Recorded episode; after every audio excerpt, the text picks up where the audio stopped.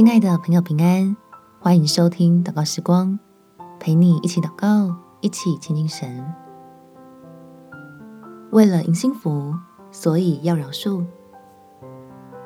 在以弗所书第四章三十二节，并要以恩慈相待，存怜悯的心，彼此饶恕，正如神在基督里饶恕了你们一样。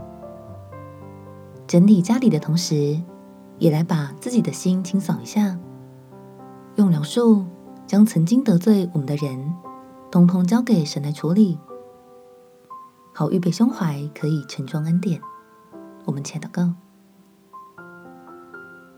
天父，我又要来找你讨安慰，释放我压抑着的苦闷和难过，让你医治我这段时间心里受的伤害。挪去那些使我不舒服的阴霾，好帮助自己脱离受害感带来的连锁反应，不会过度的敏感，也不会落入自我否定的陷阱，能更加自在的与人相处，多用理性，少用情绪，轻松明快的处理人际间的问题，让我尝到因着恩典而得到的自由滋味。